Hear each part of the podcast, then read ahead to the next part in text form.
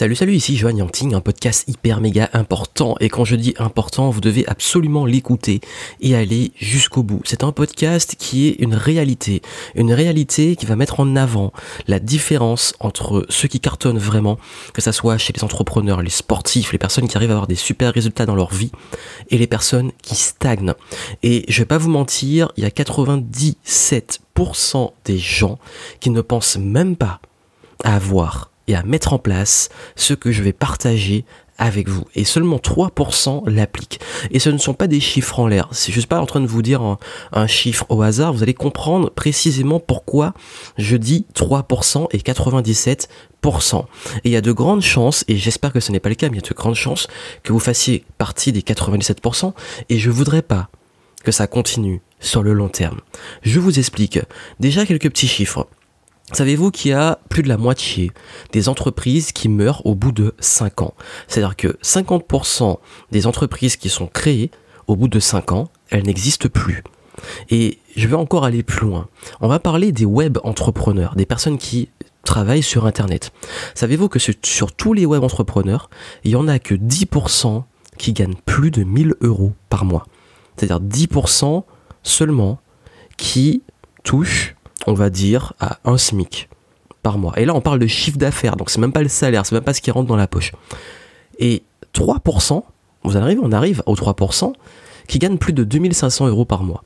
Ça veut dire que là, on revient sur les 3%. 3% de personnes qui arrivent vraiment à avoir un salaire correct, si on prend un salaire, en tout cas en France.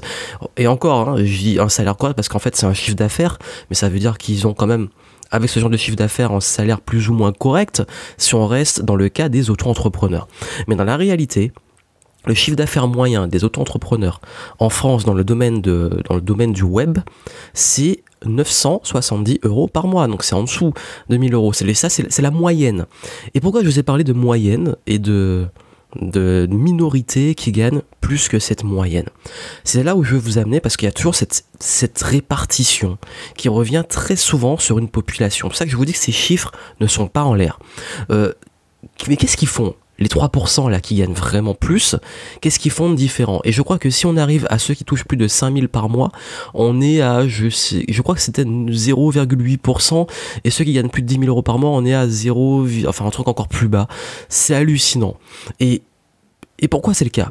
Parce qu'en fait, vous savez, sur tout groupe, surtout groupe comprend euh, un groupe, une population de personnes.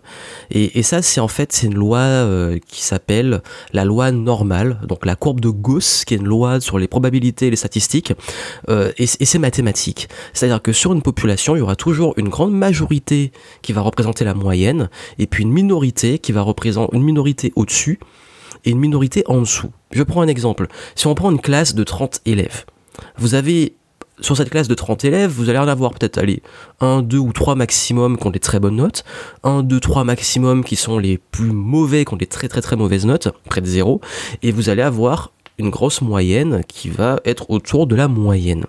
Pareil, euh, vous prenez une population d'entrepreneurs, ben comme je vous l'ai dit, là vous allez avoir la moyenne, notamment chez les auto-entrepreneurs qui vont être autour des, euh, ben on l'avait dit, 970 euros par mois, et vous allez avoir 3% qui sont à plus de 2500, et vous allez avoir en dessous 3% qui gagnent.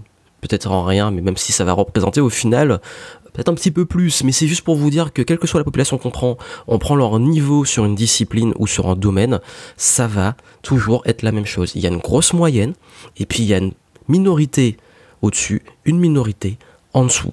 Et après, bien entendu, ça peut être plus ou moins homogène selon comment on classe les individus, mais plus on prend large, plus ça va être représenté comme ça. C'est la loi normale. Et c'est la, répartition, probabilité statistique, courbe de Gauss. Si vous ne connaissez pas ça, euh, ben, allez faire vos recherches. Et pourquoi il y a cette répartition? Et qu'est-ce qui fait qu'on peut arriver dans, cette, dans ces rares pourcents de gens qui excellent et qui sont au-dessus? Ben en fait, euh, ça, je vais, vous le dire, qui vraiment apprend à s'améliorer au quotidien? Qui prend le temps de prend le temps de consacrer du temps, de l'énergie, de l'argent à devenir meilleur dans une discipline? Qui prend du temps à devenir meilleur dans ses relations? Qui investit pour, pour avoir une meilleure confiance en lui? Qui investit pour mieux convaincre? Qui travaille sa discipline au quotidien, qui travaille sur son couple pour améliorer sa vie de couple, qui travaille sur, qui investit, travaille beaucoup de temps sur son marketing, sur la vente, qui a cette démarche d'amélioration? Prenez tous les gens, par exemple, dans votre ville, qui a cette démarche? Est-ce que c'est la majorité ou est-ce que c'est une minorité? Je pense que vous connaissez la réponse. Et qu'est-ce qui se passe très souvent? Pourquoi la majorité n'est pas dans cette démarche d'amélioration constante? C'est parce que après les études, on lui dit tout le temps, bah, une fois que tu es formé, une fois que tu as ton bac ou une fois que tu as fini tes études, c'est fini, c'est bon, tu vas sur le domaine du travail et puis tu trouves un boulot et puis tu vas pouvoir te détendre, tu vas travailler toute la journée, tu rentres chez toi et après avoir travaillé, ben t'as pas envie de te prendre la tête, tu vas te mettre devant une série ou devant euh, devant la télévision, je ne sais pas devant quoi et tu ne vas pas foutre ton cul sur une table à travailler sur un projet ou à ouvrir un livre ou suivre une formation.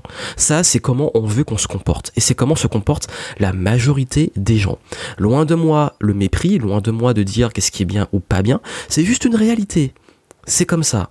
Et le souci, c'est que si vous voulez plus, si vous voulez réaliser de plus grandes choses, il y a des gens, ils se disent, ok, moi ça me convient, je vais au boulot et je rentre chez moi, je suis pépère. Si ça vous convient, tant mieux. Je suis pas en train de juger votre vie. Mais si ça ne vous convient pas et que vous dites, ah mais je veux une meilleure vie, je veux peut-être des meilleures relations, je veux peut-être accomplir des choses, courir un marathon, euh, je veux parler devant le public, ou je veux écrire un livre, ou je veux euh, lancer une association, je veux lancer une entreprise. Pensez-vous que ce genre de schéma soit compatible avec ça? J'en doute. Euh, vous voulez courir un marathon, vous voulez mieux vous connaître, vous voulez, je sais pas, euh, lancer une entreprise Nasso, il va falloir apprendre. Il va falloir être dans une démarche d'amélioration pour le faire. Parce que ça, on ne l'apprend pas à le faire à l'école, ça on n'apprend pas à le faire dans les études, ça on n'apprend pas à le faire dans les cursus classiques. Il faut se former, il faut s'instruire, il faut développer des compétences, des savoirs, des connaissances, ou en tout cas s'entourer de personnes qui ont ces savoirs et ces connaissances pour nous guider. C'est pour ça que les gens qui réussissent, c'est des gens qui passent beaucoup de temps à se former et c'est aussi des gens qui passent beaucoup de temps à constituer des équipes de gens talentueux pour compléter ce qu'ils n'ont pas. Parce que quoi qu'il arrive, tout projet demande compétences, connaissances, savoir-être et savoir-faire. Je vais prendre l'exemple de courir un marathon, un truc tout bête. Vous voulez courir un marathon? Ben, ça passe par quoi? Va falloir bien vous connaître au niveau sportif et physique, va falloir connaître l'entraînement et la nutrition pour bien travailler aux entraînements et faire un planning, va falloir connaître aussi l'équipement, comment acheter les bonnes chaussures, les chaussures adaptées pour vous, euh, connaître le parcours du marathon, connaître l'endroit où vous allez vous entraîner, euh, connaître euh, les notions de rythme cardiaque pour l'entraînement, etc. Bref, vous allez devoir vous former sur le sujet pour pouvoir atteindre l'objectif de courir les 42 km. Vous voulez lancer un business, vous allez devoir apprendre le marketing, la gestion, un petit peu de droit par rapport au statut, même si vous pouvez vous entourer, pas forcément le faire, un petit peu la comptabilité, même si vous le gérez pas, il faut au moins comprendre un petit peu euh, comment votre comptable travaille, pas qu'il fasse n'importe quoi non plus. Bref, il va falloir maîtriser quelques domaines. Vous voulez, vous êtes déjà, déjà un business, vous voulez développer, va falloir vendre, va falloir connaître la psychologie, va falloir connaître le marché, va falloir connaître le marketing, euh, le copywriting pour bien écrire les textes qui vendent et s'exprimer aussi, savoir convaincre. Bref. Et quoi qu'il arrive dans tous ces domaines, il va falloir apprendre et développer un mindset, un état d'esprit. Parce que vous pouvez avoir les meilleures stratégies, les meilleurs outils du monde, mais si vous perdez vos moyens devant la première barrière, devant le premier non, le premier refus ou devant la première difficulté, ça sert à rien. Et je vous ai parlé de l'exemple de la courbe de Gauss. L'un des éléments sur lesquels ça a été un petit peu théorisé, euh, bah, ça a été sur le QI, le quotient intellectuel, la répartition du quotient intellectuel sur une population, où il y a une moyenne qui est plus ou moins autour, je crois que c'était autour de 100, 110, un truc comme ça, euh, il y, a une moyenne où la majorité des gens sont, à ce, niveau-là, il y a très peu de personnes et plus on va, euh, on monte en QI, moins il y a de monde, et plus on descend en QI, moins il y a de monde. Bon après, oui, ça peut être remis en question selon la population qu'on prend, mais généralement si on prend une population globale, c'est comme ça. Seulement, on parle de quotient intellectuel. Mais savez-vous que le quotient intellectuel, et j'ai fait du contenu dessus, c'est pas ce qui va garantir une réussite. C'est plus et c'est avant tout le quotient émotionnel, l'art de gérer ses émotions. il y a eu plein d'études sur des jeunes, sur des étudiants, qui montrent que ceux qui ont le plus, plus gros taux d'échec, ce sont ceux qui perdent leurs moyens, qui savent pas gérer leurs émotions. Si devant un concours, devant une prise de parole en public, devant une épreuve, vous stressez, vous perdez tous vos moyens, parce que même si vous avez une super niveau d'intelligence dans le domaine dans lequel vous êtes, ben ça sert à rien. Parce que vous savez que l'émotion, quand elle prend le dessus, elle peut vous figer et elle peut faire descendre toutes vos capacités à zéro. Pour ça qu'aussi, par exemple, même un sportif, hein, si euh, le footballeur il perd ses moyens parce qu'il faut tirer le penalty décisif ou en basketteur le lancer franc décisif, à chaque fois que ça arrive, le gars il est en panique et, il n'arrive même plus à, toucher le ballon, il, se foire complètement, mais ça sert à rien. Tout son talent il est remis à zéro. Et vous savez, l'une des plus grandes peurs après la mort, c'est la peur de parler en public c'est l'une des plus grandes peurs. Pourquoi? Parce que quand on parle en public, il y a cette notion de jugement, il y a tout ce stress qui arrive, et c'est justement les émotions qui prennent le dessus. Les émotions de peur. Et quand ça prend le dessus, on n'arrive plus à parler, on perd son texte, on perd ses mots, on n'arrive plus à parler en public. Et qui prend vraiment l'initiative d'ailleurs de travailler sur la prise de parole en public? Beaucoup de gens disent j'ai pas parlé en public, je pourrais jamais, c'est trop horrible, et ils ne le font jamais. Qui prend vraiment le temps de travailler ça? Et oui, et pourtant c'est une compétence indispensable au niveau de votre carrière, que ce soit en entretien, pour vous pitcher, en vente, vous allez devoir parler devant, même si c'est un public de une ou deux personnes, ça reste un public. Donc c'est une compétence indispensable, et pourtant, beaucoup de gens restent figés face à ça et ne le travaillent même pas. Mais pourquoi c'est si dur d'apprendre? Pourquoi, pourquoi on n'a pas cette démarche naturelle d'amélioration de vouloir apprendre? Mais La réponse elle est simple, parce que qui dit apprentissage dit inconfort, dit risque, dit euh, regard des autres, dit euh, période difficile. Pourquoi? Parce que ça met en inconfort le débuté. Quand on fait ses premières vidéos, on est nul, on est mauvais. Quand on fait ses premières prises de parole, on, perd ses moyens. Quand on fait ses premiers pas de danse, euh, on n'est pas agile. Quel que soit ce qu'on apprend, on passe par la case débutant. Et cette case débutant, elle n'est pas facile, parce qu'elle est inconfortable. Mais le problème, c'est que si on ne passe pas par cette case-là, on ne peut pas faire le grand saut de là où on est à expert. Ça n'existe pas. Personne. Personne n'est né avec euh, comme ça. Personne n'est né euh, basketteur professionnel, personne n'est né euh, speaker, personne n'est né avec des, des, grosses capacités comme ça. Oui, il y a peut-être des gens qui ont plus de facilité, plus ou moins, même si généralement ces facilités se développent quand ils apprennent très tôt. Et c'est la notion de commencer le plus tôt possible.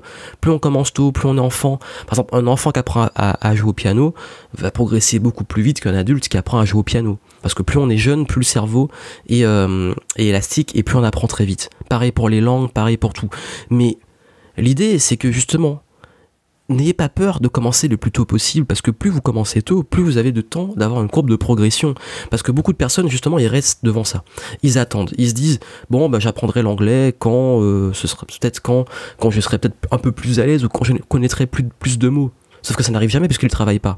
Ou alors j'apprendrai à danser quand, euh, quand peut-être j'aurais euh, dansé dans mon salon X fois, mais il n'arrive pas vraiment à progresser.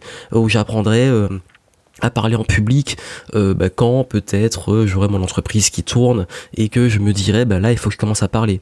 Sauf que là les enjeux sont plus forts et que si tu attends d'avoir des enjeux très forts pour commencer à apprendre bah l'apprentissage est lié aux échecs. On tombe on se foire on fait des erreurs ce qui est normal. Et c'est pas quand il y a les enjeux importants qu'il faut commencer. Je prends mon exemple. Euh, maintenant, j'ai moins droit à l'erreur qu'au début. Avant, quand je faisais des vidéos, quand je faisais des conférences, quand je faisais des produits, euh, il y avait, allez, maximum 10 personnes qui voyaient mon truc. Si je me rate, si je me foire, c'est pas grave. Maintenant, si je me foire devant 500 personnes, ou si euh, je, je rate une vidéo, bah ça n'arrête pas, je me fais, je me fais démonter parce que j'ai moins droit à l'erreur, on estime que j'ai moins droit à l'erreur. Bah heureusement que j'ai cette courbe de progression qui me permet aujourd'hui, même si je fais encore des erreurs, même si je me plante encore, et c'est normal, on est humain, ben, je pense que c'est indispensable d'avoir commencé tôt et d'avoir fait ses erreurs le plus tôt possible. Pareil, quand vous apprenez à marcher, vous tombez plein de fois. Maintenant, euh, si, vous marchez et vous tombez, on va vous dire mais pourquoi il n'arrive pas à marcher normalement le mec? Euh, Ce qui est normal parce que alors que quand ton enfant tombe, c'est pas grave, c'est normal commencez le plus tôt possible, n'ayez pas peur. Et il y a cette peur de l'échec, cette peur de tomber, cette peur de faire des erreurs, mais vous ne pouvez pas progresser si vous ne faites pas d'erreurs, si vous ne tombez pas. Le grand, la, bonne nouvelle, c'est que vous pouvez maintenant ah, il y a plein de gens qui sont déjà beaucoup plus loin que vous. Et ces personnes-là peuvent vous enseigner et vous pouvez apprendre de leurs erreurs à eux. C'est pour ça que maintenant, bah là, maintenant que je prépare des conférences, bah, je me fais coacher par des gens qui sont expérimentés et qui me font gagner beaucoup de temps. Mais je vais faire aussi mes erreurs, je vais me planter, c'est pas grave, je continue à me planter. Mais au moins j'apprends et je gagne du temps en profitant de l'expérience des autres. Mais c'est ça que je veux partager avec vous, c'est que quel que soit ce que vous voulez accomplir, il faut accepter accepter pardon qu'il y aura des erreurs, qu'il y aura une, un process d'apprentissage, qu'il y aura des difficultés, qu'il y aura des barrières et qu'il y aura justement toute cette notion de progression. Et cette progression, on ne peut pas, si on veut atteindre un résultat, on ne peut pas l'atteindre sans passer par ce process de progression. Vous n'allez pas courir un marathon du jour au lendemain si vous entraînez pas et que vous ne galérez pas à courir déjà au moins 5 km, puis 10, puis 15, puis 20, etc. jusqu'au 42. Et vous n'allez pas, enfin, peu importe ce que vous voulez accomplir, ça passe par là. Mais le fantasme, c'est que les gens, ils voient le, résultat, ils se disent, je vais arriver là, mais euh, ils se disent, bah, c'est impossible. Parce que justement, pour eux, bah, toute, toute cette montagne à gravir, c'est impossible, et puis ils prennent considère pas qu'il faut apprendre pour le faire. Et c'est dommage. Et vous savez, c'est le prix de la réussite. C'est pour ça que s'il y a 3% de personnes dans chaque discipline qui arrivent à arriver au haut niveau, c'est parce que ce sont les 3%, les 3% qui sont prêts à ça, qui sont prêts à accepter l'échec, accepter les erreurs, accepter le regard des autres, accepter le rejet, accepter le risque. Parce que oui, il y a des risques aussi. Euh, beaucoup de personnes ont, peur parfois d'investir dans un livre, dans une formation, d'investir euh, par exemple dans un cours de danse, un cours d'arts martiaux, des, des coachings sportifs, ils ont peur parce qu'ils se disent ben ça se trouve ça me servira à rien. Et du coup, quand tu as peur d'investir, ben, tu n'investis pas et tu ne progresses pas. Pareil, euh, la peur d'être rejeté. Et oui, parce que quand vous allez commencer à progresser, quand vous allez commencer à vous entraîner, à tomber, à faire des erreurs, ben, les gens vont vous rejeter, les gens vont vous critiquer, les gens vont, se moquer de vous mes premières vidéos, mes premières, choses, les gens se moquaient de, moquaient de moi. Encore aujourd'hui, il y en a qui se moquent de moi. Mais eux, ils n'auraient jamais, pardonnez-moi l'expression, mais c'est vraiment le mot adapté, ils n'auraient jamais les couilles de le faire. Mais du coup, bah, c'est toujours comme ça. Il y a toujours des gens qui sont là pour regarder les autres tomber. Mais le jour où l'autre sera au-dessus de lui et sera très loin, bah ils vont se dire bah c'est de la chance et, euh, et ils vont se dire mais oui mais mais bah, de toute façon euh, voilà c'est, de la chance. Ou alors il est né sur une bonne étoile ou alors il est surdoué. Mais il n'aura pas vu tout l'entraînement qu'il a il n'aura pas vu la partie la, de l'iceberg. Il n'aura pas vu tout ce qu'il y a derrière. Et le déséquilibre aussi qui est lié au risque déséquilibre financier social relationnel parce que quand on veut un résultat, on fait des choix. Et ces choix, c'est aussi, pendant une période de sa vie, d'accepter le déséquilibre, d'accepter de faire des sacrifices pour arriver là, de payer le prix maintenant pour tout le reste de sa vie, vivre en champion. Et pareil, le temps. Oh mon Dieu, je vais perdre mon temps parce que je vais m'entraîner, parce que je vais perdre mon temps parce que je vais lire, perdre mon temps parce que je vais prendre des cours. Oh mon Dieu, mais ce temps-là, je préférais le passer devant euh, des divertissements, devant des séries, euh, avec des amis autour de verre ou à, à être dans mon canapé. Pourquoi ce temps-là, je vais le consacrer à ça? C'est comme les mecs qui viennent me dire et, j'avoue que bon, ces gens-là, ben, on peut plus rien pour eux, qui, viennent me dire que ça les dérange, qu'ils ont perdu leur temps parce qu'ils ont écouté un podcast de moi de 10, 15, 20 minutes et, que le mec, en plus, je vois que sur sa photo de profil, il a un maillot du PSG. Par contre, je suis sûr que quand il passe 80 minutes devant un match de foot, là, ça va, pas perdu son temps. Alors qu'on sait que le foot, très souvent, ben, euh, il se passe rien pendant, aller euh, souvent pendant euh, plus de la moitié du match, voire beaucoup plus et, je, moi-même, j'aime bien le foot et je sais de quoi je parle. Mais il y a un moment, tu veux te former, tu veux te progresser, tu veux faire des choses, tu fais des choix et ces choix-là, ben, c'est un prix à payer. C'est un prix d'inconfort, c'est un prix de rejet, c'est un prix de déséquilibre, c'est un prix de temps, d'énergie, d'argent investi parce qu'on veut un résultat. Et quand on veut un résultat, on met en cohérence ce qu'on fait pour l'obtenir. Mais comme je l'ai dit, 97% des gens ne sont pas prêts à payer ce prix. 87% des gens pensent que c'est de la chance, pensent que c'est d'être né sur une bonne étoile, pensent que c'est du talent, pensent que c'est d'être surdoué. Mais non, parce que les 3% là qui sont loin, qui réussissent, qui sont en ascension, qui ont des gros résultats, bah non, ils ont compris ça et ils sont prêts à payer le prix. Donc la question que je vous pose, c'est vous, est-ce que vous êtes prêts à payer le prix? Parce qu'on connaît tous un Jean-Michel, j'ai tout vu, tout vécu, je sais tout. Voilà, un peu le profil type du vieux con qui va dire euh, mais moi je sais tout, mais moi j'ai pas besoin de ça, mais moi si je veux du jour au lendemain je parle en public ou je fais une vidéo ou je fais ceci ou je fais cela, je cours un marathon, je suis meilleur que tout le monde ou je, vais cartonner.